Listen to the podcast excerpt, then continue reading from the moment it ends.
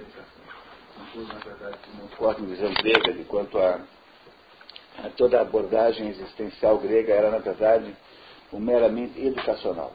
A, a tese do Werner Egger é que tudo que os gregos faziam era para educar os outros. E nós fizemos dois anos desse exercício aqui, selecionamos diversos trechos, fizemos uma porção de, de, de, de eh, versos aqui, e, e hoje, é, tendo passado esses dois primeiros anos, o programa, aliás, a ideia vai ser feito em Curitiba agora também.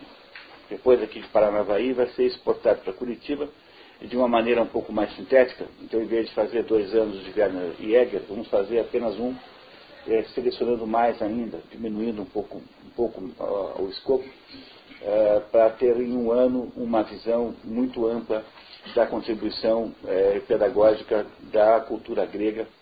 E esse programa começa ainda esse ano, aí em Curitiba, o que é sinal que Paranavaí está exportando tecnologia para, para Curitiba.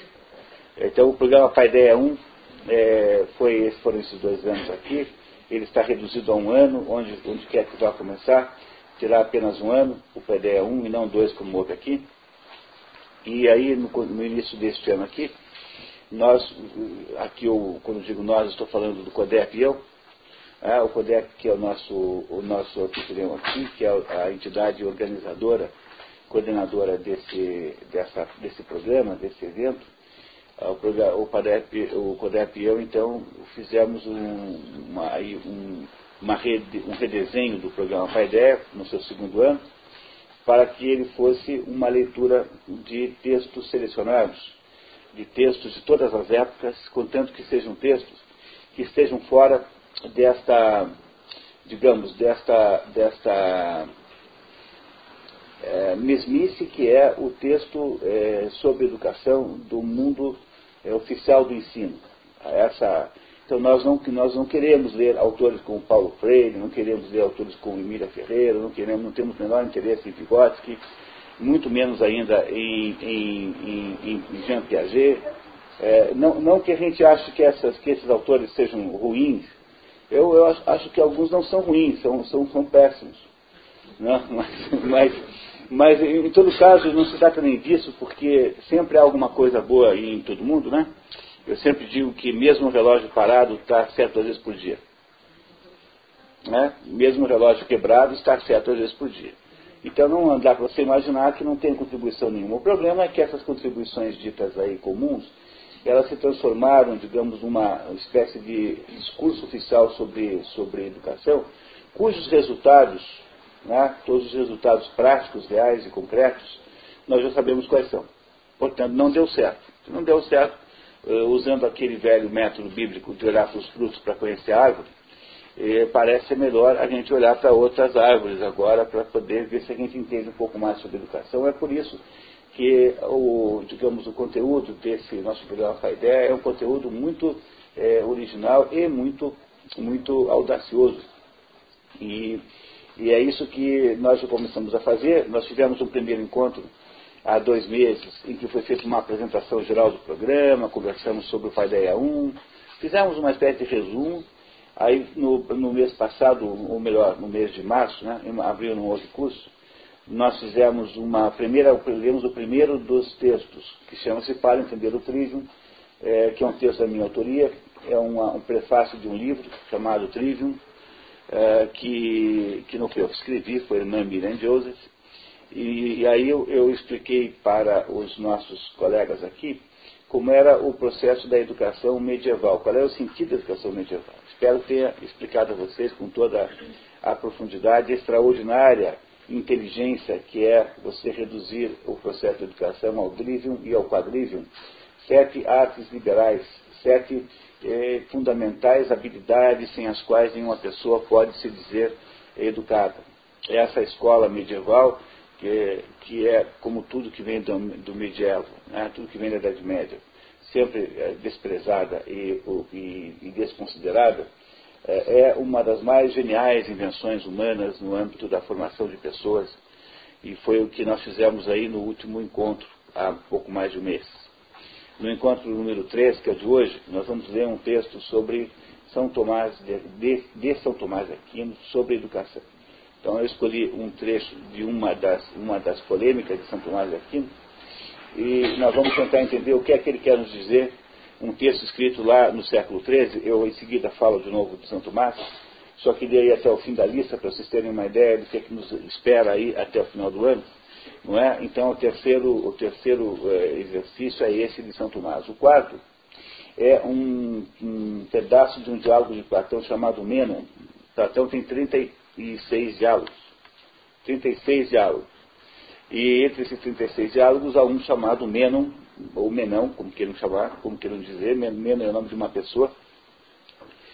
E Platão, é, nesse diálogo, é o diálogo que ele chega mais próximo a conceituar a educação, apesar de que na República e nas leis existem, obviamente, considerações sobre metodologias práticas de educação do modelo platônico, mas eh, a gente nesse ano não irá entrar nisso. Talvez o ano que vem vamos ter um, se, se houver o ano que vem o Paideia 3, que já tem quase todos os seus textos selecionados, o Paideia 3, um deles podia ser um texto da República, por exemplo, de como deveria ser a escola é, no modelo platônico. Mas, por enquanto, esse ano, daqui a 30 dias, vocês vão saber o que, é que Platão, como é que Platão conceitua a educação, lendo comigo um trecho do diálogo Menon, é? um diálogo de Platão.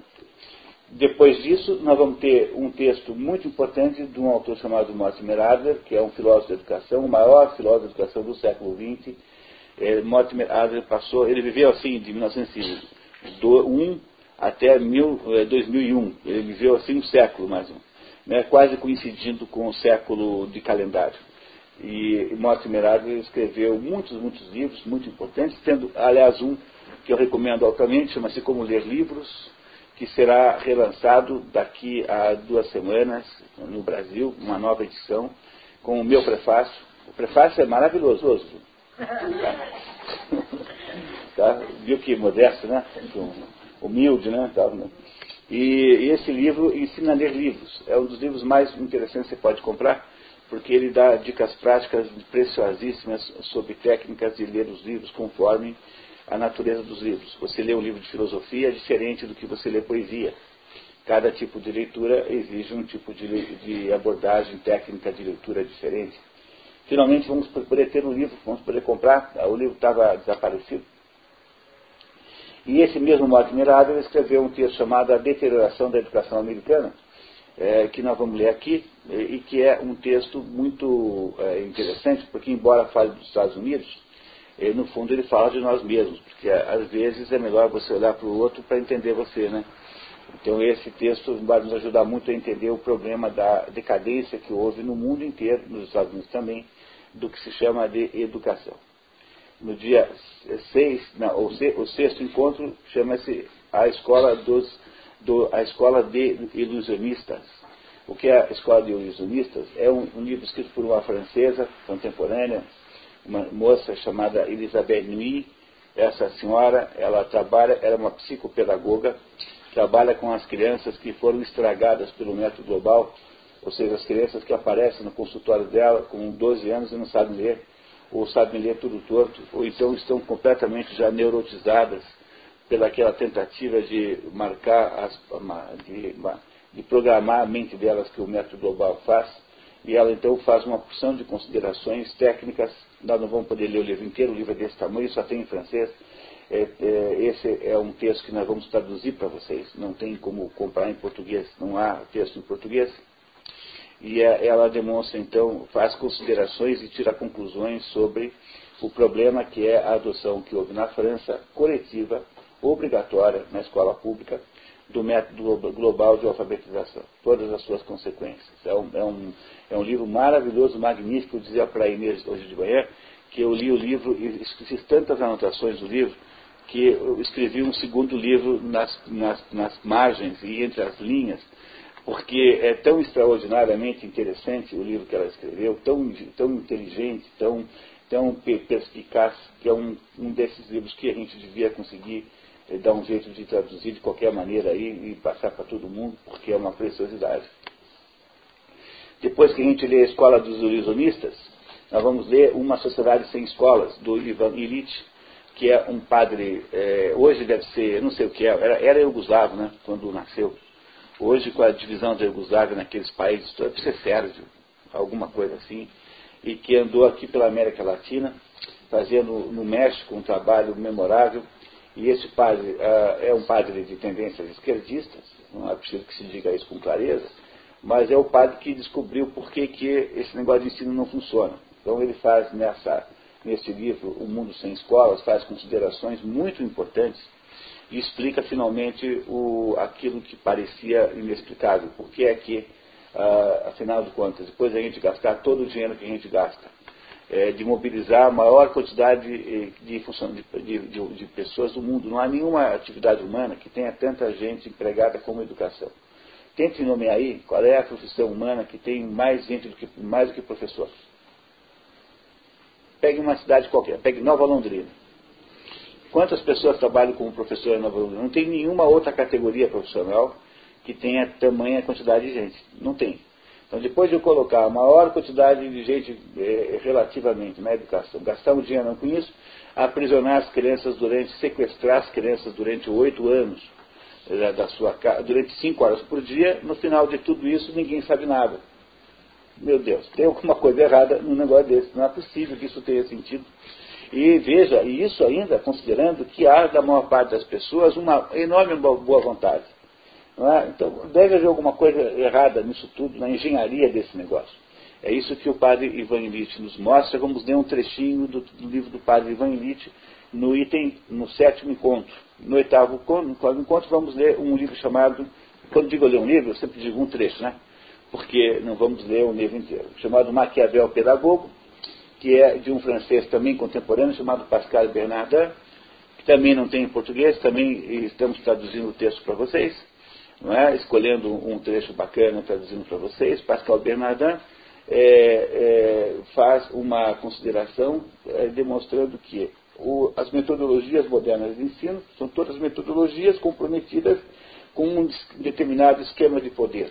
Elas são feitas com um, objetivos que, são, que, não são, que não são claros, que estão escondidos, eh, e que têm eh, ligação com ideias políticas, com concepções políticas do mundo. É isso que o Pascal Bernardin vai nos contar sobre educação nesse texto aí.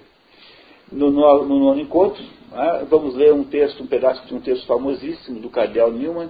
Cardeal Newman é um dos grandes fenômenos culturais na Inglaterra. Esse, esse Cardeal Newman é um, é um, é um sujeito antigo, né, é do século XVII.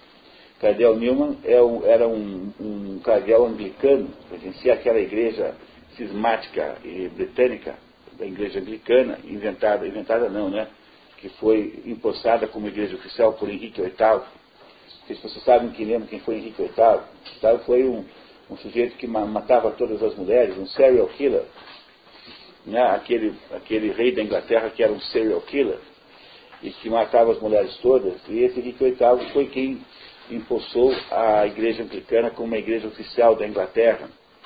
E esse Cadel Newman, ele converteu-se ao catolicismo e escreveu um livro famoso chamado o, A Ideia de uma Universidade. E é, vamos ler um trecho desse, desse livro. Aí eu não sei se nós vamos traduzir ou não, porque eu não estou com dificuldade de achar em português. Talvez a gente tenha que, infelizmente, traduzir. Infelizmente, eu digo só porque dá um pouco mais de trabalho, né? Mas também não é nenhum trabalho demais. Não é?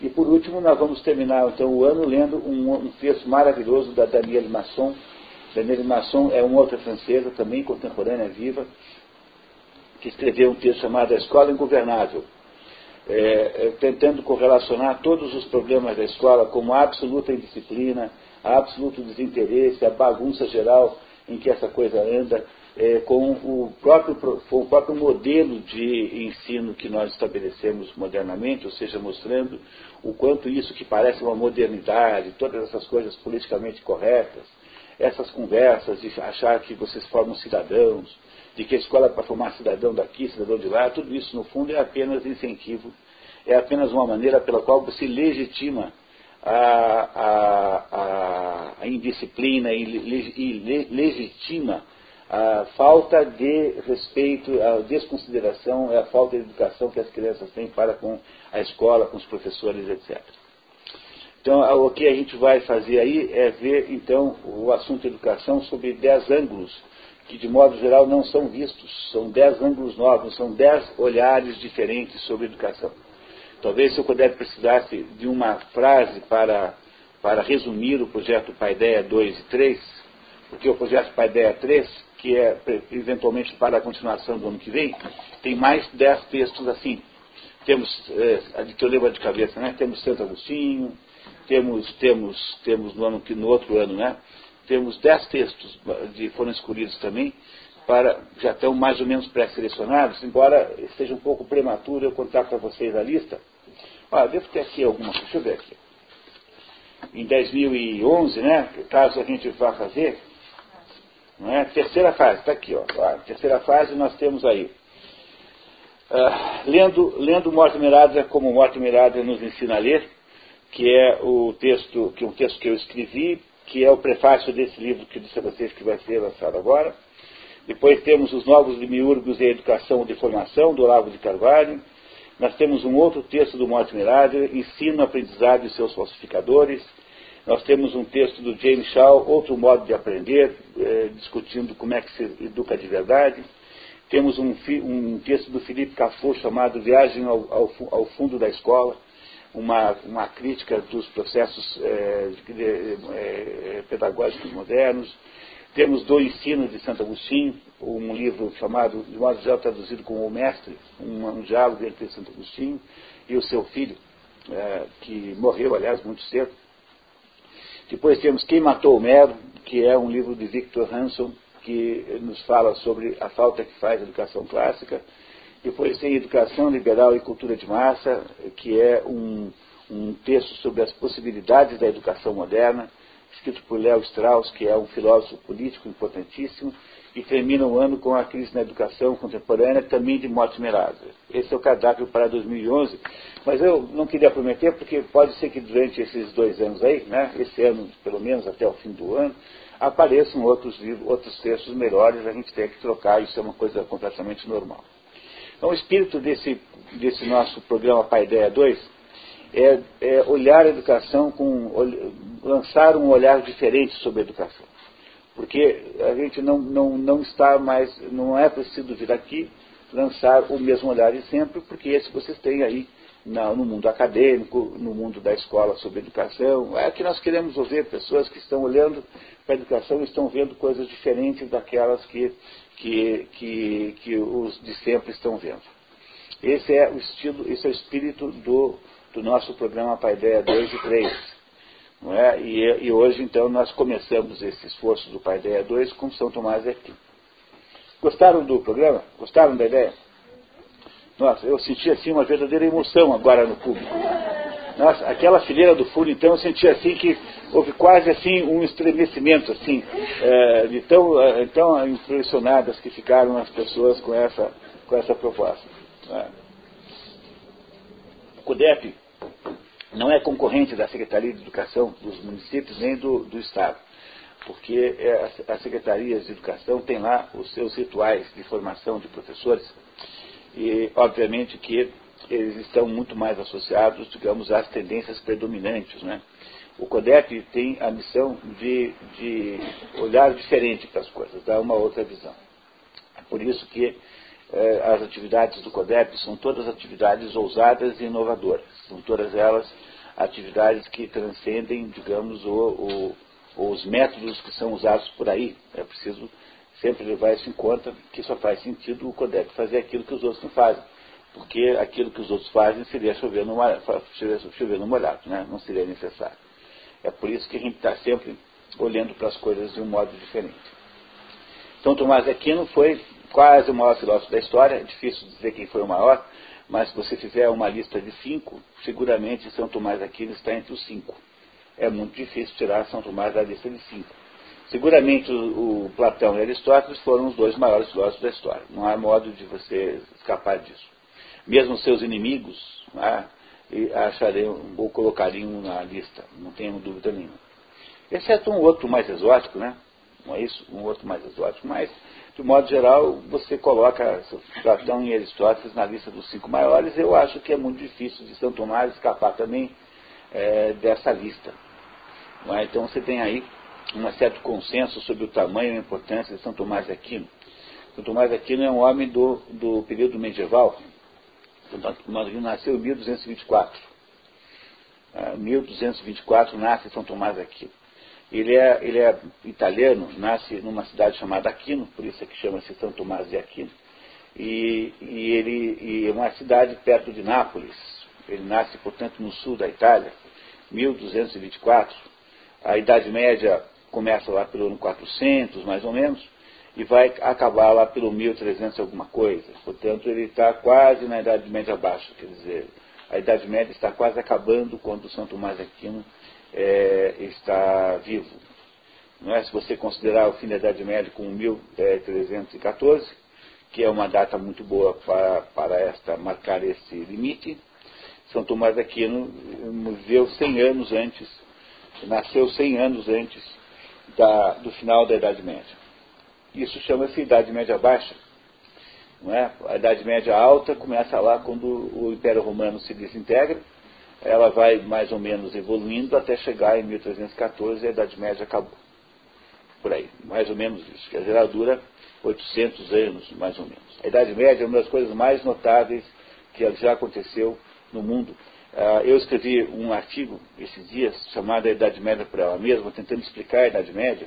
Talvez fosse um artigo que fosse o caso de botar aqui também no curso. Porque ele é, ele é, um, ele é um longo artigo muito detalhado explicando coisas sobre a Idade Média que vocês não fazem a menor ideia. Que a Idade Média de todas as épocas da história da humanidade é a mais caluniada.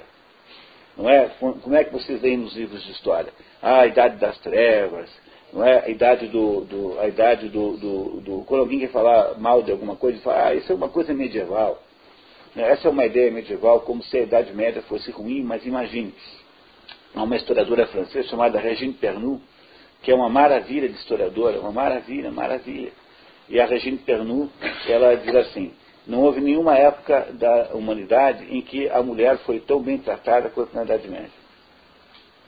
Tem um livro chamado A Mulher no Tempo das Catedrais. Dizendo, porque veja, quando é que nasce no mundo a história do amor romântico? É, amor romântico é aquele amor de que vocês não abrem mão. É o amor uma, por uma pessoa de que você de verdade gosta. Isso não é uma coisa velha no mundo. Durante a maior parte do mundo não existia esse negócio de amor romântico. Você casava com quem seu pai e sua mãe diziam que você ia casar. Tanto o homem quanto a mulher casavam com quem.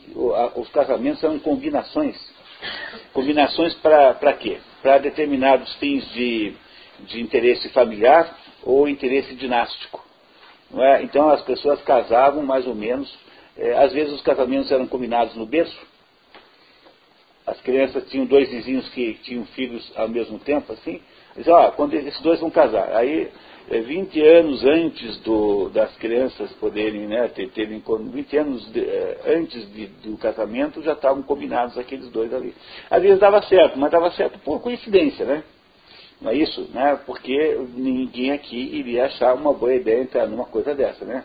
Quem que toparia ver se, experimentar para ver se dá certo? Então o amor romântico, que é o amor é, em que se, que se decide casar com quem você quer, quer dizer, em que há necessidade de uma atração ou de um desejo, enfim, o que for, há, um, há uma, uma, uma, decisão sobre quem, com quem se vai casar, esse negócio foi inventado na Idade Média. Antes disso não existia. Ora, como é que é possível, com, é, veja só, quer ver outro aspecto? Todo o processo, todo, todo o imaginário de literatura medieval é o imaginário do amor cavalheiresco. O que é o amor cavalheiresco?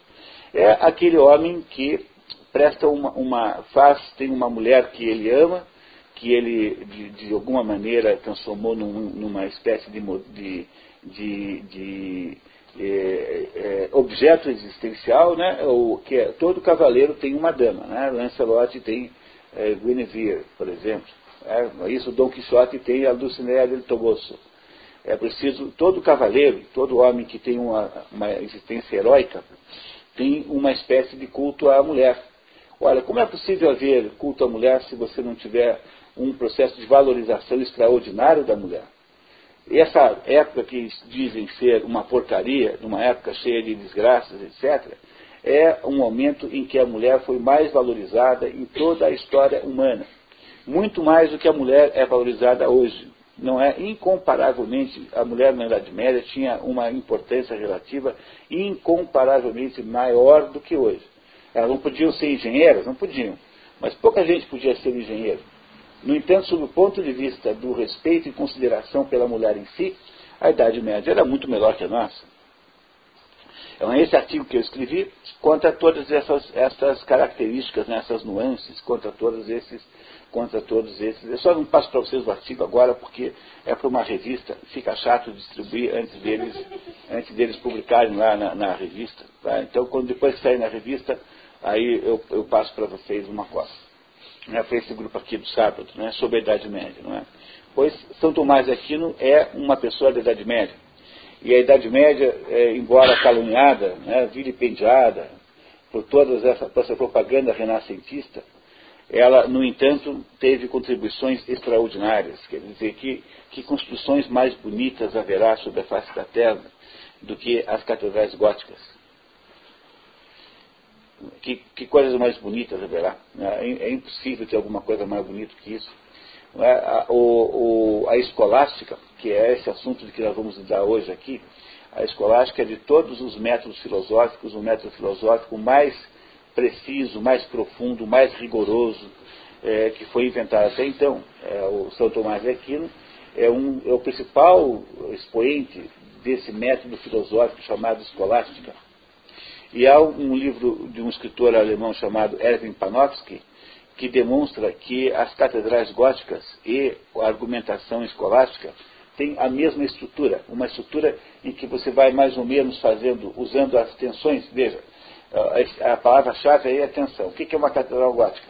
É uma catedral muito alta, uma construção incrivelmente alta, e a sensação que você tem dentro de uma delas de altura, porque como ela é, ela é muito alta, e toda a sua, a sua formatação é feita para parecer alta, então a sensação que você tem, é, aquele jogo de luzes dos vitrais, é que é uma elevação na direção do céu. É uma das sensações mais arrepiantes que alguém possa ter, é essa de olhar, uma, entrar numa catedral gótica e ficar uh, tentando sentir aquilo que está acontecendo ali. Pois o, o segredo da catedral gótica está, como de toda a arquitetura antiga, né, em que as coisas todas ficam juntas por causa das suas tensões ou seja, uma, uma, duas vigas estão uma empurrando a outra, então elas ficam paradas. Você pode colocar uma viga lá em cima, que ela não cai, porque é uma parede tensiona de um lado, outra do outro. Portanto, tensão é o segredo da construção. É, as tensões que há. Você tensiona de um lado, tensiona do outro. Ora, o que é a tensão, fundamentalmente? Nada além do próprio processo da vida humana.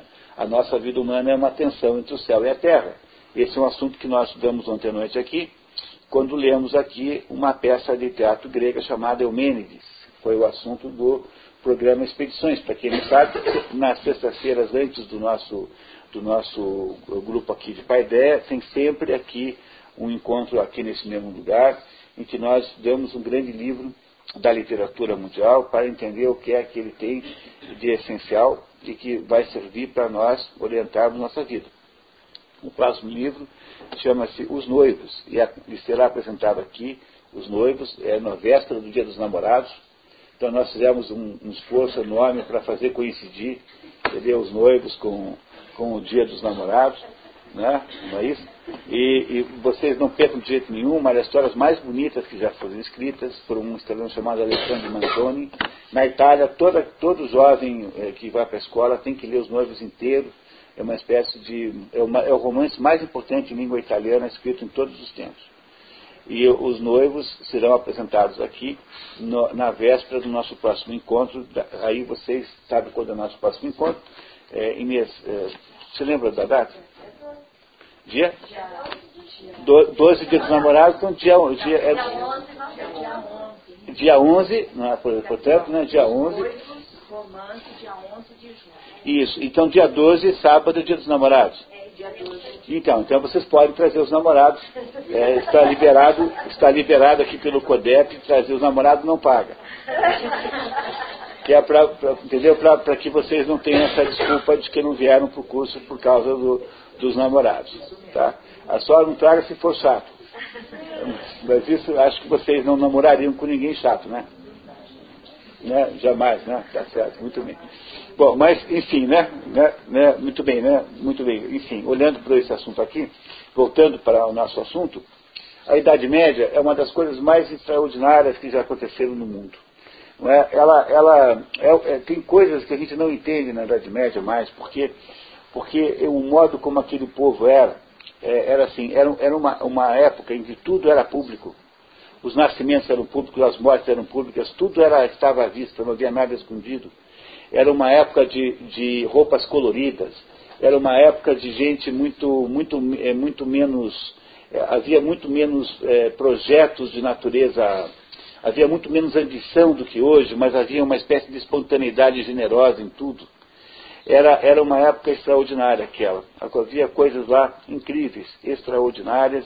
Era uma sociedade conduzida pelo ritmo do badalar dos sinos da igreja. É, os sinos é que estabeleciam o ritmo da vida. É, era uma sociedade, portanto, sob a musicalidade dos, dos sinos. É uma, foi uma sociedade incrivelmente diferente da nossa, e que produziu coisas notáveis, extraordinárias, entre elas a escolástica. Escolástica é esse, esse conjunto de uh, técnicas filosóficas que foram, sobretudo, desenvolvidas por São Francisco de Assis, por, por, por São, São é, Tomás de Aquino, e que, e que é, ainda hoje tem reflexos na filosofia moderna. Ainda há, hoje, é, grupos de filósofos chamados neotomistas. Neotomistas são os filósofos que tentam continuar a obra de São Tomás. O mais importante neotomista é Jacques Maritain, já falecido, mas do século XX, muito recente, muito próximo de nós. Não que Jacques Maritain tenha grandes méritos, não é nenhum São Tomás, mas é apenas uma demonstração de como o tomismo, né? Tomismo é a filosofia de São Tomás, que por sua vez faz parte da escolástica. Como o tomismo foi importante e influente no mundo moderno. Bom, feito esse comentário sobre a Idade Média, então é preciso que eu faça agora, conte um pouquinho a vocês da vida de São Tomás, para nós entendamos o texto. São Tomás é, nasce em 1224. Nasce na Itália, numa família aristocrática, é um menino rico, é, não é para os padrões da época, é, e perto de Nápoles, é italiano. E São Tomás, então, tem uma infância normal e aí quando completa 15 anos vai começar a estudar, vai para a escola. No sistema medieval, ninguém ia para a escola antes de 14 anos. Até 14 anos, criança não tem que ir para a escola, tem que brincar só. Brincar, ouvir histórias. Tá? Ou brincar e fazer uma espécie de, de, de, de compreensão do mundo. E, portanto, 1240 eh, e 1239, São Tomás vai para a Universidade de Nápoles, com 15 anos, vai aprender as sete artes liberais. Então, o que é ir para a escola nessa época? É você ir aprender o trivium e o quadrivium. O trivium e o quadrivium foram explicados aqui no último encontro. Os que estiveram aqui certamente lembrarão. É? Então, você vai com 14, 15 anos para a escola, antes disso não. E aí, com 14, 15 anos, você vai aprender as sete artes liberais. E aprende onde? Na universidade, porque nessa época só quem, quem sabe ensinar é padre todo o ensino é, é religioso. Não há ensino público no, no, conceito moderno de ensino público, ensino laico. Ensino laico só vai aparecer depois do, Renascimento. Ele aparece no Renascimento por inspiração de um sujeito chamado Comênios, um determinado teórico da educação, né, chamado Jean, Jan Amos Comênios, que é um tcheco, me parece que é tcheco hoje, e esse Comênios é o pai da educação moderna. No último encontro aqui, nós vemos um pequeno trecho do livro do Comênios, o livro principal do Comênios, em que parece que foi escrito ontem por um pedagogo do MEC, o sujeito do MEC querendo dizer o que é educação. Ah, e, o, e o, a educação, portanto, laica aparecerá muito depois, só depois do Renascimento. Só muito depois do Renascimento. Nessa época aí toda educação é religiosa religiosa no sentido de que era feita por padres. É? Só os padres, na verdade, sabiam ler. Entre as diversas calúnias que se tem contra a Idade Média está aquela velha calúnia de que na Idade Média as meninas não estudavam, que só os meninos estudavam, que é uma mentira enorme, porque os meninos, a última coisa que queriam na vida é estudar. Porque os meninos queriam aprender a dar facada uns nos outros, né? como, como é bem da natureza masculina. Né? Então os meninos tinham vontade de ser cavaleiros, de ser soldados, mas não, não queriam estudar. Estudar não era assunto para menino, estudar é assunto para menina, ou para menino que vai ser padre. Portanto, a população de escolares na Idade Média era mais feminina do que masculina. Mas como os propagandistas, né, os, anti, os caluniadores da Idade Média estão soltos até hoje, não porque existe alguém querendo caluniar a Idade Média, mas porque houve uma inércia, né, os livros de história, eles copiam os livros de história que os antecederam, que por sua vez copiaram os livros de história que os antecederam, e assim, e as mentiras renascentistas sobre a Idade Média foram se reproduzindo meio que por inércia, assim até hoje. Então, toda vez que você ouvir alguém falar da Idade Média, fique com a antena ligada para pegar a malandragem, a propaganda, porque no fundo tudo isso é um pouco de propaganda contra, a, a, afinal de contas, contra o quê? Contra o modelo eh, medieval baseado na subordinação das coisas da terra às coisas do céu. No fundo, é esse o problema. É isso que se quer derrubar. O que se quer derrubar é a, essa, essa subordinação da terra ao céu. E é por isso que se faz a calúnia contra a Idade Média, porque ela foi um modelo social em que isso existia. É, e é a razão pela qual se fez tanto esforço em denegrir e caluniar uma época inteira da humanidade. Eu me lembro que quando eu aprendi sobre a então passou-se a dar mais valor ao homem, então o antes é, mas é isso mesmo. as coisas do céu. É, mas esse pelo menos está admitindo, está ah, tá falando, está sendo sincero, né? Porque o pior é o sujeito que faz um transforma a Idade Média, descreve como um circo de horrores, é. Não é? Quando na verdade os horrores são todos maiores na Idade Moderna do que na Idade Média. Então, mas colocava-se isso como querendo dizer assim, que eu peguei da coisa, quer dizer, vamos deixar, sabe? É, e, e nós na, na, prática fizemos isso, porque nós construímos uma sociedade economicamente inigualável. Quer dizer, o mundo moderno, do ponto de vista econômico, é inigualável. Não, não, nunca houve na história da humanidade uma prosperidade econômica material tão grande. O problema é saber se essa prosperidade material enorme e inigualável, ela é capaz de substituir a, a, a, a, existência espiritual humana, porque se nós fôssemos como se nós fôssemos poodles, ah, se nós fôssemos uns preás, entendeu? Então faria bem a gente garantir lá todo dia um osso, um osso de filé mignon, tal, como todo mundo quer ter. O problema é que nós não somos assim. Nós, nós não somos essas, essas, esses seres é, materiais como um animalzinho, é, como um preaia, como uma, um gambaia, como um quatia. Nós somos seres, é, é digamos, ambíguos, nós temos essa espiritualidade também, portanto, a transformação do ser humano num ser consumidor, como nós acabamos fazendo, faz com que seja possível um país como o Brasil, que é o país de baixa espiritualidade, que um sujeito mate o outro para roubar o tênis. Porque o tênis, qualquer um que seja mesmo mais baratinho, vale mais do que a vida humana. Não é nem um Mizuno daqueles caros. Qualquer tênis vagabundo tem mais valor do que, do que, do que a vida humana. Não é, chegamos, portanto, a esse ponto mais ou menos como consequência de termos abandonado o céu. O modelo medieval tinha muito mais sabedoria do que o modelo moderno. Mas os modernos precisam é, fazer a propaganda contra para que, pra que é, se, se é, criminalize, né? não é isso? Quando um novo poder assume, o um novo governador assume, ele não fica criminalizando o anterior, dizendo, ah, ele fez isso errado. Então, é isso que o mundo moderno faz com a Idade Média, está tentando criminalizá-la até hoje para fazer a, para tornar viável moralmente o seu próprio modelo social, que é esse modelo laico, não é? Esse modelo laico. Eu, eu, sei que não é possível recuperar a Idade Média como forma, nem estou propondo isso. Eu estou apenas alertando para o fato de que se a vida humana é tensional e essa tensão acontece nesta dualidade humana entre o céu e a terra, não adianta nada você ir para a terra e ficar lá, porque essa dualidade mais cedo ou mais tarde vai se re, remanifestar. E se remanifestando, você terá alguma crise. Ontem, ontem, quando a gente estudou Exomênides, né, nós vimos que o que acontece na história é a, a, a recuperação do aspecto espiritual da justiça. Ou seja, a justiça não é mais uma briga de gangues, não é como era antigamente, como era no, no sentido anterior. É difícil contar para quem não esteve aqui ontem, porque é, eu sei que parece um pouco abstrato assim. Uh, mas o, mas o, o céu tem que ser sempre considerado de alguma maneira. Pois é por isso, então, que se faz essa campanha toda contra a Idade Média. Vocês, por favor, não sejam é, propagandistas disso, né? sejam, sejam é, aí, ao contrário, é, tentem, tentem ver os lados, o lado bom da Idade Média, que é extraordinário. Mas voltando a São Tomás, então ele com 15 anos vai estudar o trivium e o quadrivium, nessa, nessa ordem, ou seja, sete artes liberais, e estuda onde? Na Universidade de Nápoles, porque o ensino, tanto o ensino que hoje é chamado de ensino médio, quanto o ensino superior era feito na universidade, não era feito, não havia escola, a, a, a não ser num outro momento, na França houve, mas de modo geral o ensino era feito pelos padres no, nas universidades que eram todas confessionais, quer dizer, eram todas ligadas, ligadas ao, ao catolicismo.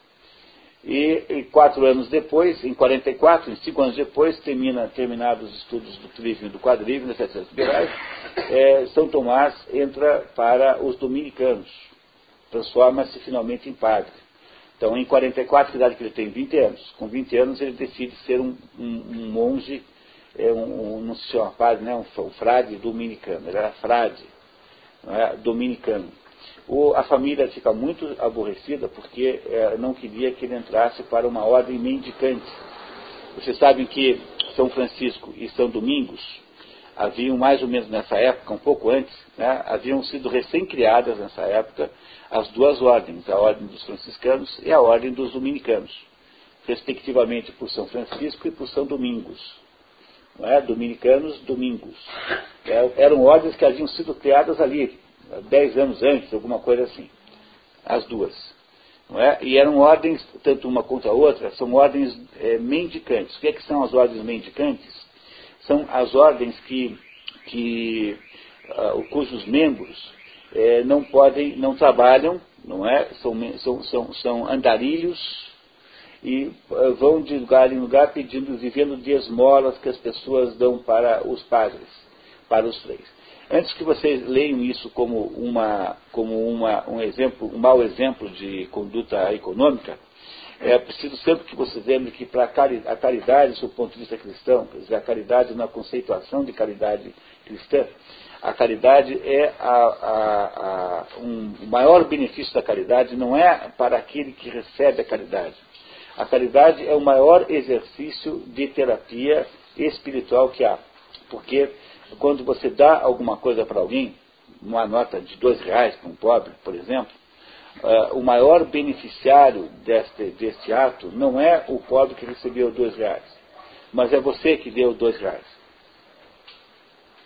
A caridade não foi feita para ajudar o pobre, embora ajude-o como consequência, como efeito colateral, como um remédio que dá dor de cabeça quando tenta consertar a úlcera, né? não é isso? Então, o efeito colateral da caridade é ajudar o, quem a recebe, mas o, a caridade foi feita, na verdade, para ajudar quem a faz, quem a, a fornece, quem produz a caridade. É uma espécie de terapia espiritual, é? é um remédio espiritual. Então faça o teste. Todas as vezes que você estiver mal, você achar que você está mal, que você está, não está bem, que você está chateado, dê, faça caridade que melhora automaticamente. Essa, esse é o princípio da caridade, mas tem que fazer caridade daquele jeito que está escrito lá no Sermão da Montanha. Tem que fazer de um jeito que a mão esquerda não saiba o que a mão direita fez. Você ficar por aí alardeando, não é? como essas bobagens de empresa politicamente correta, socialmente responsável, tudo isso, na verdade, são caridades que não sobem ao céu. Entendeu? Você dá caridade e ficar por aí contando para todo mundo, esta caridade não sobe ao céu. Pois a Bíblia manda, Jesus Cristo manda você fazer isso da maneira mais discreta possível. Não é um problema, não é um problema para o mundo, é um problema para você mesmo. É você que recebe o benefício da caridade. Portanto, esses monges mendicantes, né, esses que, eh, dominicanos e, e, franciscanos, eles, eles eram uma nova abordagem, quer dizer, era uma novidade nessa época, eles, não, eles começando, estavam começando as duas ordens. E São Tomás, depois esse pessoal todo vai virar a base, olha só que interessante, o Luiz Gonzaga de Carvalho, que dá aulas aqui em Paranavaí, ele conta como ninguém essa história de como foi que foi fundada a Universidade de Paris, que foi durante muito tempo a maior centro de cultura do mundo. E foi fundado pelos monges mendicantes. Quer dizer, os principais, os, os, os, principais professores acabaram sendo esses monges, por uma série de circunstâncias. Eu sugiro que vocês perguntem a ele na próxima vinda aqui, ele vai explicar para vocês isso muito bem. E o, e o São Tomás, que na época não era São, né, que era Tomás de Aquino, entra na, na, na, na, no, no, na ordem eh, de, dominicana eh, contra a vontade da família, porque se ele entrasse numa ordem, digamos, que fosse menos é, exótica, ele teria possibilidade de ter mais influência política. Afinal, a família de, de, de, de Tomás era uma família política, aristocrática, tinha interesses políticos, portanto. Mas ele entra na pior das opções, de acordo com a visão da família, que é para ser um sujeito humilde, um sujeito que vai pedir esmola e briga com a família por causa disso, mas continua sendo dominicano. E em seguida já entra na Universidade de Paris. Em 45 já está lá é, Tomás estudando na Universidade de Paris para fazer o quê? Continuar a sua formação, ele tinha feito as sete artes liberais e agora ia fazer uma iria estudar teologia, que é uma das três profissões liberais, não é? Um dos três estudos superiores liberais, que é medicina, direito e teologia. Entrou aí na escola de teologia, onde ele será aluno de Santo Alberto Magno, grande Santo Alberto. Alberto Magno é alemão, é mais velho que Tomás, um pouco mais velho, e esse Alberto Magno tem uma importância muito grande, porque Santo Alberto estava fazendo toda aquela tentativa, toda aquela limpeza, todo aquele trabalho de organização da obra de Aristóteles que estava sendo redescoberta por meio dos seus tradutores e comentaristas árabes. Então, os, os comentaristas e tradutores árabes, como Averroes Avicena, por exemplo, haviam feito toda, toda, haviam preservado a obra de Aristóteles, que havia sumido do Ocidente. Não é? Nós estamos no século XIII. Então, de 13 séculos sumiu Aristóteles. Não é? Mais ou menos 13 séculos sumiu Aristóteles. Ele, o Santo Alberto estava organizando a obra eh, de Aristóteles, que tinha com, na, das bases árabes. Não é? O problema da, da obra de Aristóteles é que os árabes não só é, preservaram a obra como tradução, mas em alguns momentos andaram misturando a sua opinião com a opinião de Aristóteles. Quer dizer, os textos eram. eram é, é, eles, eles, usavam Aristóteles como referenciação, referenciamento das suas próprias ideias, de modo que tinha que fazer uma limpeza para saber qual era o Aristóteles original, o que, que era Avicena, Averroes, etc.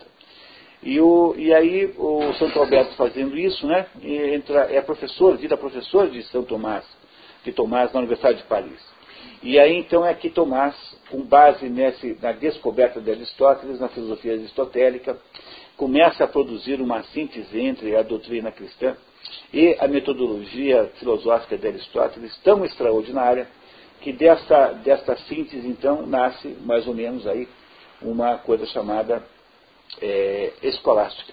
A escolástica é uma invenção que faz, a, que faz São Tomás a partir desta, desta junção da doutrina é, cristã é, com a metodologia filosófica de Aristóteles. É um dos maiores trabalhos intelectuais da, que a humanidade produziu. Um dos mais notáveis esforços intelectuais que a humanidade produziu. Nesses, 70, nesses 30 anos que se seguirão, entre 44 e 74, Dom Tomás morre em 74, 1274. Portanto, ele viveu apenas 50 anos, o que é outra coisa assombrosa, porque em 50 anos, né, considerando que ele foi para a escola aos, aos, aos 15, portanto, em 25 anos de vida intelectual, né, São Tomás produziu uma biblioteca daqui até aquela parede lá, é uma coisa que só se compreende com a mão de Deus. Não é possível entender isso num aspecto puramente humano. É, é alguma coisa, Deus falou assim, ó, esse homem aí está no caminho certo, eu vou dar uma mão para ele. E aí Deus bota a mão em cima, o Espírito Santo ilumina, é? como fez com os apóstolos. Os apóstolos eram doze paspalhos, doze, doze bobalhões. Não é? Não é isso? E, e não sabiam nada. Quando o Espírito Santo desce sobre eles, não é? quando o Espírito Santo então faz a sua iluminação, os, os doze.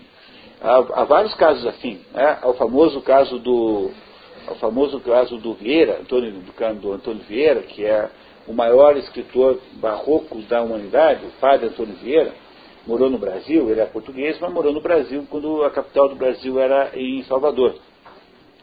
Ele era o maior assunto da cidade, né? não tinha nenhuma outra direção, a não ser aos domingos de manhã, ir à igreja ouvir o padre Antônio Vieira defender genialmente qualquer tese. E aí fez aqueles sermões todos, é, que um deles ele defende, defende que nós entreguemos o Brasil para os holandeses. É assim, ó, pessoal, você não acha melhor a gente entregar o Brasil para os holandeses de uma vez? Lembra daquela encrenca com os holandeses? Eu vou contar para vocês por quê. E faz uma argumentação genial, mostrando que é absolutamente necessário entregar o Brasil para os holandeses. Depois que ele termina de fazer isso, ele faz uma outra argumentação mostrando quão absurdo é entregar o Brasil para os holandeses. É um, é um homem genial né, um dos maiores argumentadores da história, e se você tem algum interesse em, em aprender a pontuar em português, se você quer aprender como é que se pontua, é, é só ler o Padre Antônio Vieira que você aprende. A pontuação do Padre Vieira é genial, uma das coisas mais extraordinárias. Eu adoro o Padre Antônio Vieira. É, ninguém mais lê, né, mas é um dos maiores gênios da história da literatura em todos os tempos. Em língua portuguesa, você tem gênio, gênio, gênio, que poderia estar em qualquer lista do mundo. Você tem Camões, você tem é, Padre Antônio Vieira, você tem o, o, o, Machado de Assis e tem o Fernando Pessoa, nessa sequência de, de cronológica. Esses quatro são os únicos quatro escritores em língua portuguesa que são absolutamente universais. Ou seja, são quatro escritores que estão entre o primeiro, no primeiro grupo de qualidade de literatura do mundo. Ah, esses quatro. Camões, Padre Antônio Vieira, Fernando Pessoa, Machado de Assis e Fernando Pessoa. Essa é a sequência, digamos, mais ou menos cronológica dos quatro, embora Machado e, Machado e, e, e Fernando Pessoa estejam muito próximos na, na no, no né? Fernando Pessoa é mais novo que Machado. Fernando Pessoa morreu em 1900 30, Machado morreu mais perto, próximo da virada do século, um pouquinho mais, mais novo. Enfim, o que eu quero dizer para vocês é que o, né, o, o, o a, por que, eu entrei no assunto do Antônio Vieira? Será? É, o, o, assim, eu dizia para vocês que era assombroso que São Tomás, assim, que São Tomás tenha escrito tudo isso em 50 anos, e dando o exemplo do padre Vieira, que também que era um menino bem burrinho, bem burrinho, e aí um belo dia ele teria tido um estalo, o famoso estalo de Vieira. O que, que é o estalo de Vieira? Vieira, num dado momento, teve um negócio assim e virou um gênio. Foi assim? Foi. É, pelo menos o folclore, né? O folclore da história, o folclore da história é de que o padre Vieira, um belo dia, assim, sem nenhuma razão aparente, teve um estalo como se houvesse alguma coisa, fez clec na cabeça. É, então eu estou dizendo que há, há muitas, muitos casos, né, muitos casos na história da humanidade, em que pessoas que são, é, que têm pouco, pouca, é, pouco, é, pouco instrumento, né, que tem pouco, que tem pouco, poucos recursos é, no, no assunto intelectual, né, tornam-se geniais da noite para o dia. E os casos mais interessantes eu acho que são esses dos apóstolos, porque os, os apóstolos foi assim. O Espírito Santo baixou sobre eles, não é? Não é? Nós, ah, o, os, os católicos têm uma festa para comemorar isso, Pentecostes. Pentecostes é o nome da festa católica, festejada na Igreja Católica, para comemorar o dia em que o Espírito Santo baixa sobre os apóstolos e os transforma em sujeitos inteligentíssimos, sabiam falar línguas, eram capazes de conversar com todo mundo, e isso não era o caso, eles eram só 12, 12 pescadores completamente sem formação nenhuma. Não é? Compreenderam isso? Compreenderam? Então o padre Vieira, o padre Vieira é um outro caso assim, e eu acho que São Tomás é uma coisa assim, porque não é possível entender que um homem em 50 anos, em 35 anos de vida intelectual, sendo que o primeiro ano com 15 anos, né, que é muito pouco, tenha sido capaz de fazer uma obra desse tamanho. Bom, uma vez que o padre Vieira, o padre Vieira não, uma vez que, que Tomás foi para a Universidade de, de Paris, que era o centro intelectual europeu, portanto mundial naquele momento, não havia nada no mundo ocidental, é claro, porque o mundo oriental nós não conhecemos, mas naquele mundo ocidental, naquele momento, não havia nada mais importante do que Paris. ele se transforma então num dos intelectuais mais importantes da Europa. E durante os 30 anos de vida que ele ainda terá, não é, de 44 a 74, quando ele finalmente morre, 1274, nesses 30 anos de vida, ele fará uma quantidade enorme de atividades. Ele irá ajudar diversos é, diversos é, líderes políticos, ele irá fazer diversos episódios de, com professores, voltará a ser professor, será professor da Universidade de Paris muitas vezes, irá ajudar diversos é, mandatários europeus da época e terá uma vida intensíssima, porém muito curta, como Aquiles, né, que tinha que escolher também na mitologia grega entre viver uma vida longa e medíocre ou ter uma vida curta e intensa. Às vezes na vida é preciso tomar decisões tão cruéis quanto essa. É?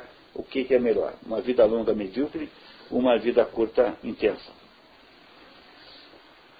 Uma vez, há muito tempo atrás, eu fui convidado para uma amiga minha, que era professora no curso de secretárias, que me convidou, eu, naquela época eu, eu era, tinha assim um cargo de executivo, me convidaram para dizer assim, o que, que o, o chefe espera da sua secretária?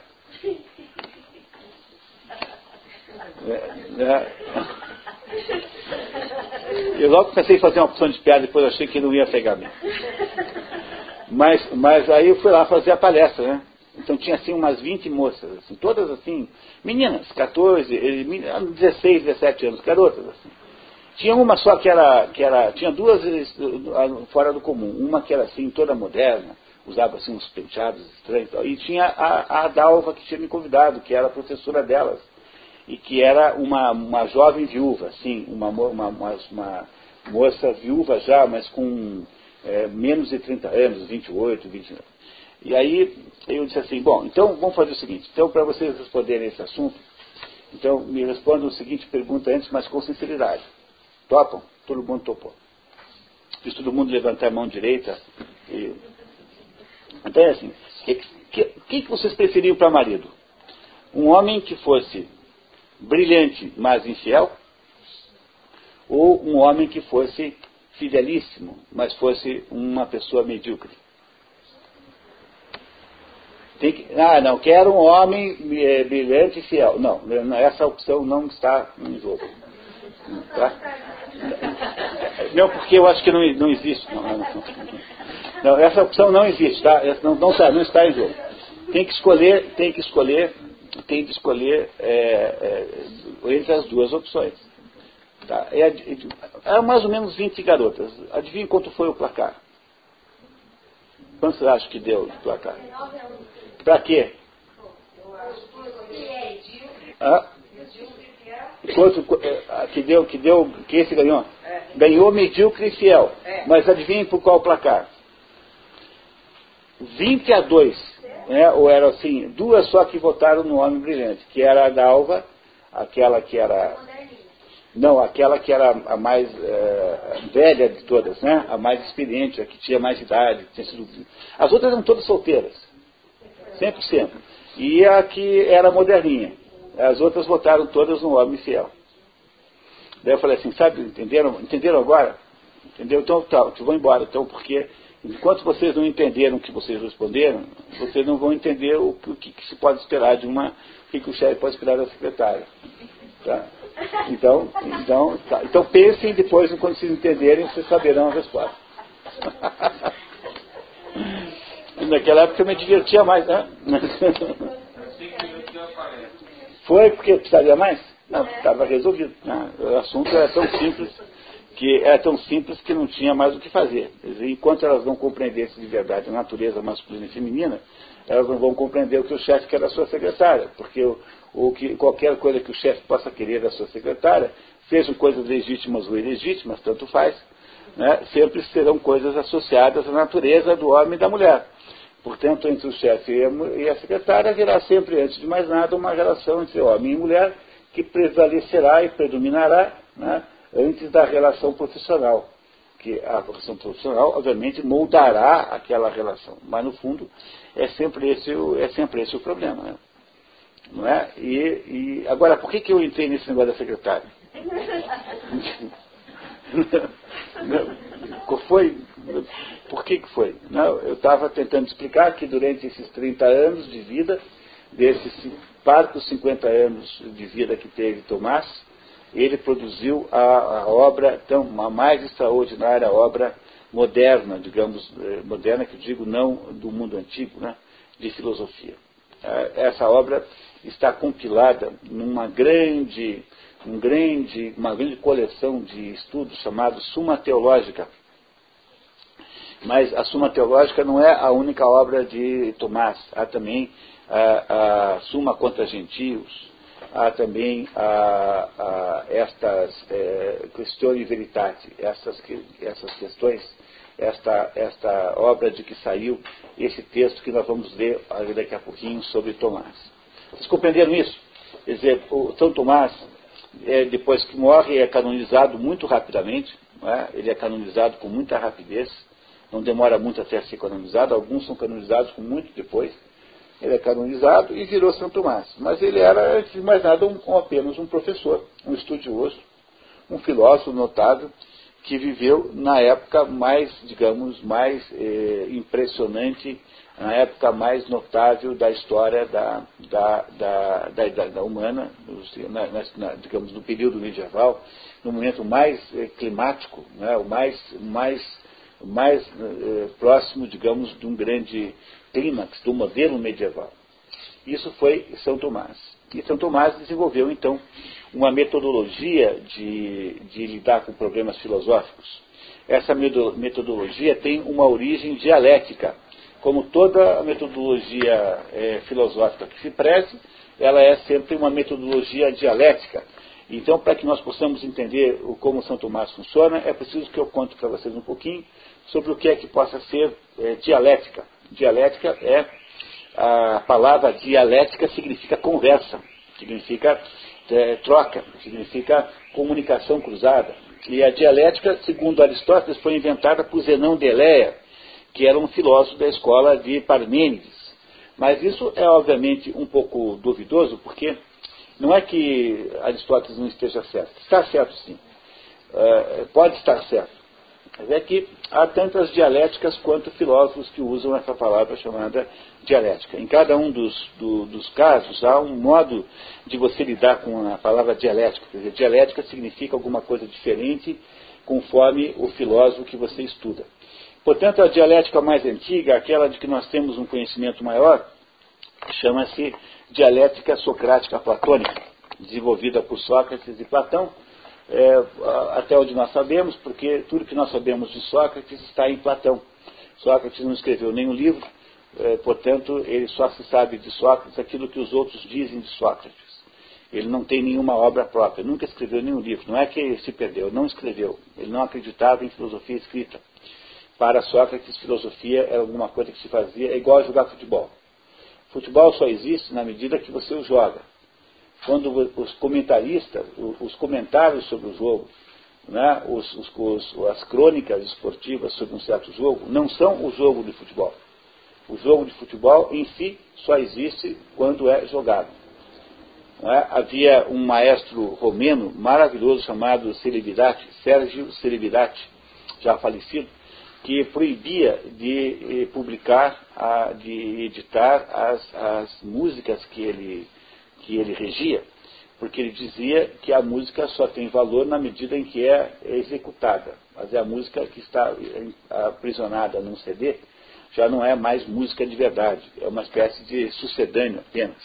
Enquanto Sérgio Celebridade foi vivo, nunca houve nenhum disco de Sérgio Celebridade para vender. Depois que ele morreu, hoje tem aí, porque os filhos né, mandaram ver, né? né os filhos não estavam tão impressionados estão interessados em defender esta ideia filosófica sobre, sobre, sobre, sobre a pureza da música, então você compra hoje os livros do Celibidade, mas ele não, em vida não permitia que fosse, que fosse é, editado, porque ele achava que não era mais música, era alguma coisa meio fantasmagórica. Né? Quer dizer, a música gravada é um negócio meio fantasmagórico. Não é como a música real tocada naquele momento concreto em que você está tocando. Não, não é assim? Portanto, Sócrates achava que filosofia era assim. Platão também achava um pouco isso, para ser bem sincero, porque há um pedaço de Platão que nunca foi escrito, que é chamado de agrafa dogmata, ou seja, é, ensinamentos não escritos, que Platão se recusou a escrever e que certamente existiram. Todas as, as, as indicações, né, há indicações fartas e numerosas de que Platão deu aula, aulas secretas, em que é, aquilo que era ensinado ali não podia ser escrito, tinha que ser apenas a conversa real. Mas eu estou falando de Platão e Aristóteles para dizer que esses dois aí desenvolveram a primeira ideia de, de dialética, digamos, prática, porque de Zenão Delé nós temos pouquíssima informação. Zenão Delé é mais velho que Platão e Aristóteles. Portanto, o primeiro grande método dialético que existe é o método de Platão e Aristóteles, que consiste no seguinte: a pessoa vem e faz uma afirmação. Por exemplo, eu afirmo assim: eu digo assim, é, hoje está quente, hoje está frio. Como é que você lida dialeticamente é, com isso? Você precisa contrapor essa afirmação ao seu contrário. Não é? Será que não está quente? Não é? Eu estou dando um exemplo simplificado demais, que na verdade não nos ajudará muito a entender isso, porque no fundo uma afirmação como essa não é alvo de pesquisa filosófica, né? de modo geral. Não é? Mas afirma, alguém que afirma uma coisa assim, o homem é mortal. Ah, bom, então é, você diz assim, bom, e, e, se o homem não fosse mortal? Do que, o que decorreria disso? O que quer dizer com isso é o seguinte, que para você poder entender alguma coisa, é preciso você pesquisar o contrário dessa coisa. Porque senão você não entende essa coisa. Porque é pesquisando o contrário que você vai mais ou menos garantindo se aquela coisa está certa ou está errada. Por isso que quando você faz uma, um tratamento filosófico de algum assunto, quer dizer, quando você lida, quando você examina filosoficamente um assunto, você sempre o examina dialeticamente. Não há nenhum modo de ser o sujeito a, metodologia fundamental da filosofia é a metodologia da contraposição, da, da, da, da contradição com o que você está dizendo.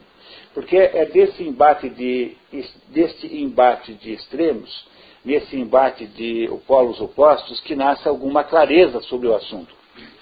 Vocês não estão lembrando de nada não agora? Lembra que eu contei para vocês que as catedrais góticas são é, estruturas que se formatam né, pela contraposição de forças opostas que se mantêm juntas. Quer dizer, as, as oposições das forças se, se, anulam umas às outras e você vai como que produzindo de contraposição, de oposição a oposição, vai produzindo uma obra para o céu. Uma escada para o céu, que é o que a Catedral Gótica significa, que vai pela contraposição tensional de uma coisa contra a outra entendendo que o que é que unifica, portanto, a catedral gótica com a escolástica. Porque se na escolástica eu faço a mesma coisa, se no modelo de Tomás eu faço a mesma coisa, se cada argumentação de São Tomás é uma espécie de catedral da palavra, o que é que unifica uma coisa e outra? A arquitetura gótica e a palavra de Tomás, a palavra da escolástica. O que unifica é o fato de que ambas são essencialmente dialéticas. Por quê? Porque é da estrutura da realidade das coisas que as coisas estejam em tensão. Em tensão, sim, não, não é claro, escuro. É da estrutura da realidade do mundo e das coisas que exista essa tensão implícita, intrínseca a todas as coisas. E é por isso que quando você produz uma arquitetura baseada nesta ideia, não é? E, e, produz uma filosofia baseada nesta ideia, quer dizer, uma construção de um de um processo que é a filosofia em geral, você pode unificar as duas coisas em si. O que o Erwin Palowski, Erwin Palowski nesse livro que eu disse a vocês, é, esse historiador da arte alemão, não consegue entender, que ele não chega a esse ponto, que é o, que o fator unificador da catedral gótica e, da, e, da, e da, do raciocínio escolástico é a natureza dialética profunda que há nas duas coisas. Ora, o que é que faz é, Tomás? Tomás, a partir então do conceito dialético que estava nos antigos, é? ele, ele constrói um processo filosófico que é capaz desse processo filosófico de, de, de, de produzir esta, digamos, esta, esse tensionamento que vai verticalizando o assunto.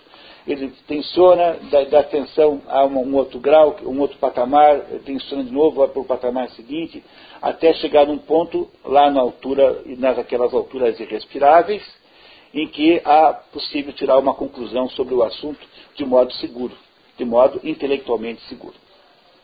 Isso é dialética. É isso que São Tomás fez. Não há nenhum livro de São Tomás que não seja assim. Um ou outro, há, há comentários aqui, comentários ali, mas o grosso da filosofia de São Tomás são o quê? São as transcrições dessas construções dialéticas chamadas escolar, né, chamadas, chamadas, é, chamadas uh, disputácio, né, não é isso?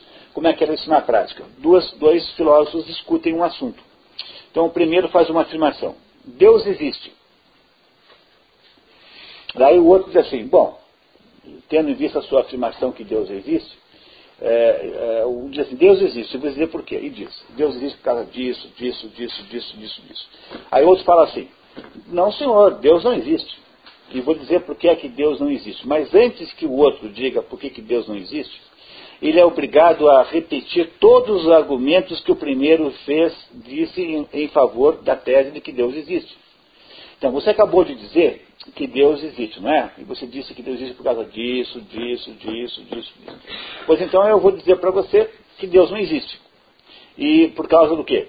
Disso, disso, disso, disso, disso. Eu primeiro falo assim, bom, você acabou de contrapor os meus argumentos originais de que Deus existe com esses seguintes argumentos. Você acha que Deus não existe por causa disso, disso, disso, disso. Veja, esses disputácios medievais né, são, são trabalhosíssimos você fica, às vezes, semanas discutindo um tema só.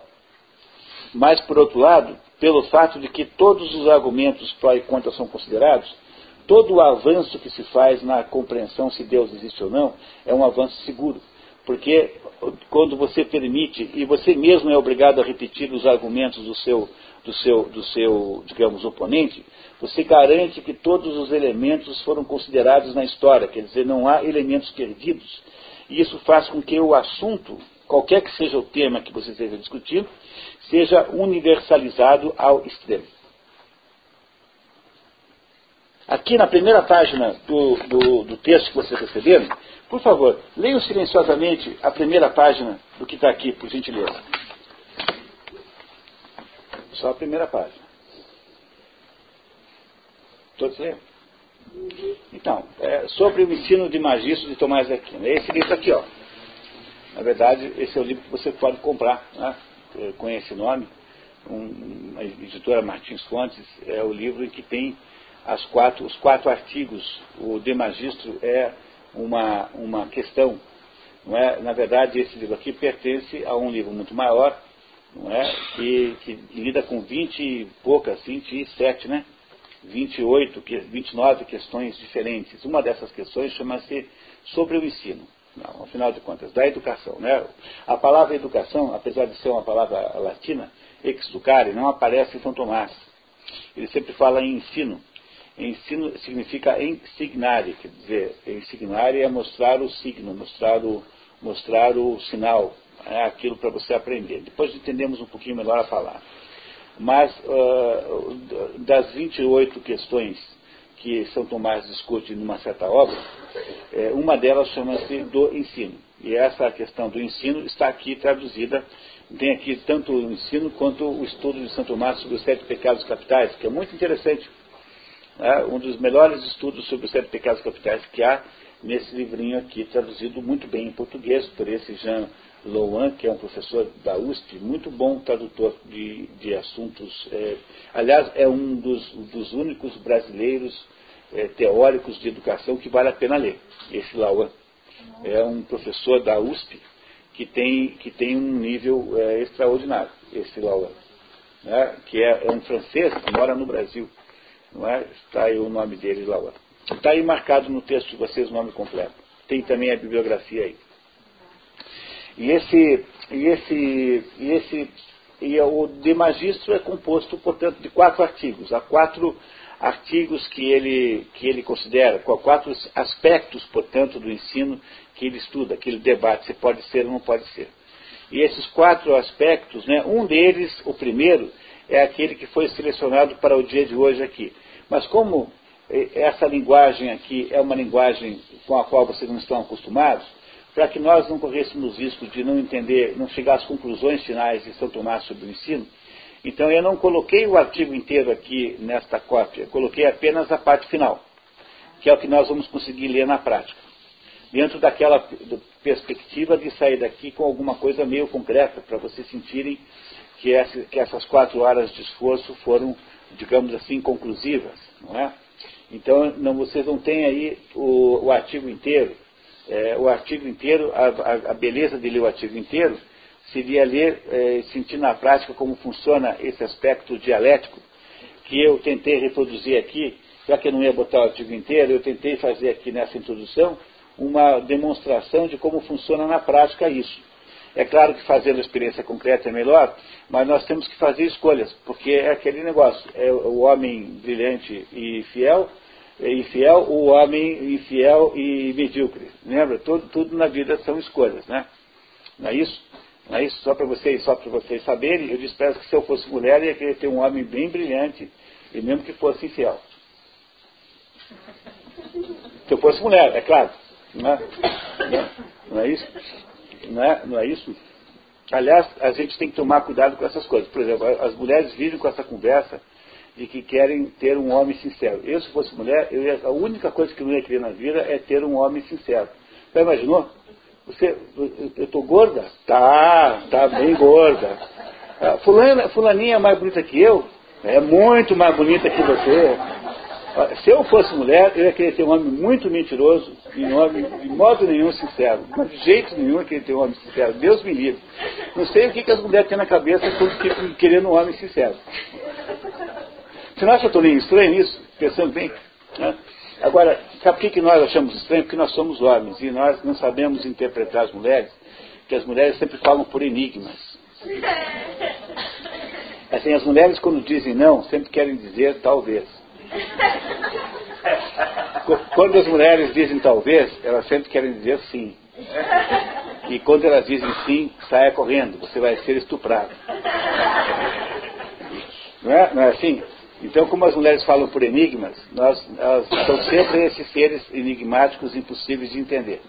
Por isso que a gente não entende quando elas dizem que querem um homem sincero, elas querem dizer o seguinte, eu quero ter um homem que me ame e me, e, e me proteja. É ou não é? Então, é isso mesmo. Se eu fosse mulher, também ia querer ter um homem que me amasse e me protegesse. Se eu fosse mulher. É claro. Não é? Não é assim? Não é? Muito bem. Pois, enfim, quer dizer, o que, o que eu queria dizer então é que é, São Tomás, não é? nesse pequeno trechinho, é o primeiro artigo do conjunto chamado De Magistro, o conjunto inteiro está aqui, quem quiser é o De Magistro, Está aqui para você ter uma ideia do tamanho da obra de Tomás, ah, para você ler apenas esse livro, que é das questões é, da verdade, né? chama-se Questões da Verdade, esse livro, em que ele analisa 28 pontos. Não é? Para você ler apenas esse livro, é, esse aqui é um 28 avos, apenas esse livro, que é um dos menores livros de São Tomás de Aquino. Então, quando eu digo para vocês que há alguma coisa da mão de Deus nesse negócio, não é possível que eu esteja muito errado, porque não, ninguém consegue fazer uma coisa dessa que São Tomás fez. É impossível. Imagine para você produzir qualquer coisa que vale a pena, né? É, qualquer contribuição verdadeira, precisa às vezes uma vida inteira para produzir dez linhas realmente inovar, é, que, que façam alguma diferença. Imagine o esforço né, que não representa na prática né, a vida real e concreta. Né, o esforço gigantesco um homem como esse tem de ser, uma pessoa como essa tem de ter o, o dedo de, de Deus. Não é possível que não exista aí algum aspecto absolutamente, absolutamente divino conduzindo isso. Pois não, Inês, vamos lá. No item 5, aqui na estrutura da... da... Tasso, quest disputátia. Na, no item 5. É, você tem duas, duas modalidades de fazer isso, né? Ah, tá. Então, a primeira modalidade é assim, você faz isso é, é, coletivamente. Você faz isso como uma disputa mesmo, em que há um duelo intelectual entre dois filósofos. Então, há duas pessoas que fazem um duelo, e aí um defende a tese para um lado, outro defende a tese para o outro. É como fazer o Antônio Vieira. O Antônio Vieira, quando ia fazer aqueles sermões lá, nas, na, na, na, lá na igreja, domingo de manhã, em Salvador, no tempo da colônia, né? No tempo da colônia ainda, não era no tempo do Império. Né? O Vieira era no tempo da colônia. Ele dizia assim, bom, hoje o assunto é a, a, o assunto, por exemplo, hoje é a, a misericórdia. Será que devemos ser misericordiosos ou não devemos ser misericordiosos? Que, que vocês querem que eu defenda? Daí ele perguntava para o público qual, o que, que o público queria que ele fizesse. Que ele defendesse um lado ou defendesse o outro. Por quê? Porque pelo processo que Vieira usava, que é um processo no final dialético, no final das contas, Vieira podia tanto defender um lado como o outro, não que ele acreditasse em qualquer lado, entendeu? Não que ele fosse, para ele fosse indiferente. É claro que ele preferia a misericórdia, mas ele podia demonstrar, então, né, pela, pela prática, que é possível argumentar a favor da, contra a misericórdia com, com, com uma argumentação tão poderosa que pode eventualmente dar a impressão de que, de que, de que não ter misericórdia é melhor do que ter misericórdia. Compreenderam? Que é isso? Quer dizer, você pode sempre defender uma ideia sem cabimento, é absurda. É, é, sempre pode fazer isso, não é? Se você for bom de conversa. Por isso que tem que tomar muito cuidado com a habilidade oral, porque a habilidade verbal não é tudo na vida. Um, um, sujeito pode ser muito bom discursador e estar completamente enganado. É por isso que Aristóteles dizia que no fundo, no fundo, nós temos que ter intuição intelectual. Intuição intelectual é uma sensação que você tem de que alguma coisa é verdadeira ou é falsa, porque as palavras, elas enlouquecem. As palavras tendem a ter um percurso próprio, elas tendem a ter uma independência, uma autonomia tão extraordinária que elas passam a eventualmente contrapor-se ou sobrepor-se ao que é verdadeiro e que é falso. Portanto, a palavra é sempre uma espécie de armadilha, é sempre perigoso.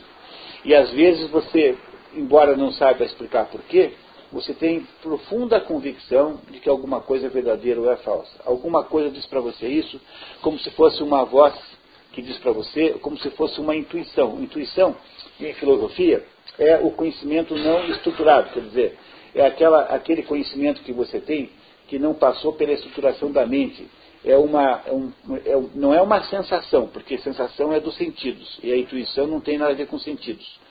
É uma impressão que você tem da verdade ou da mentira.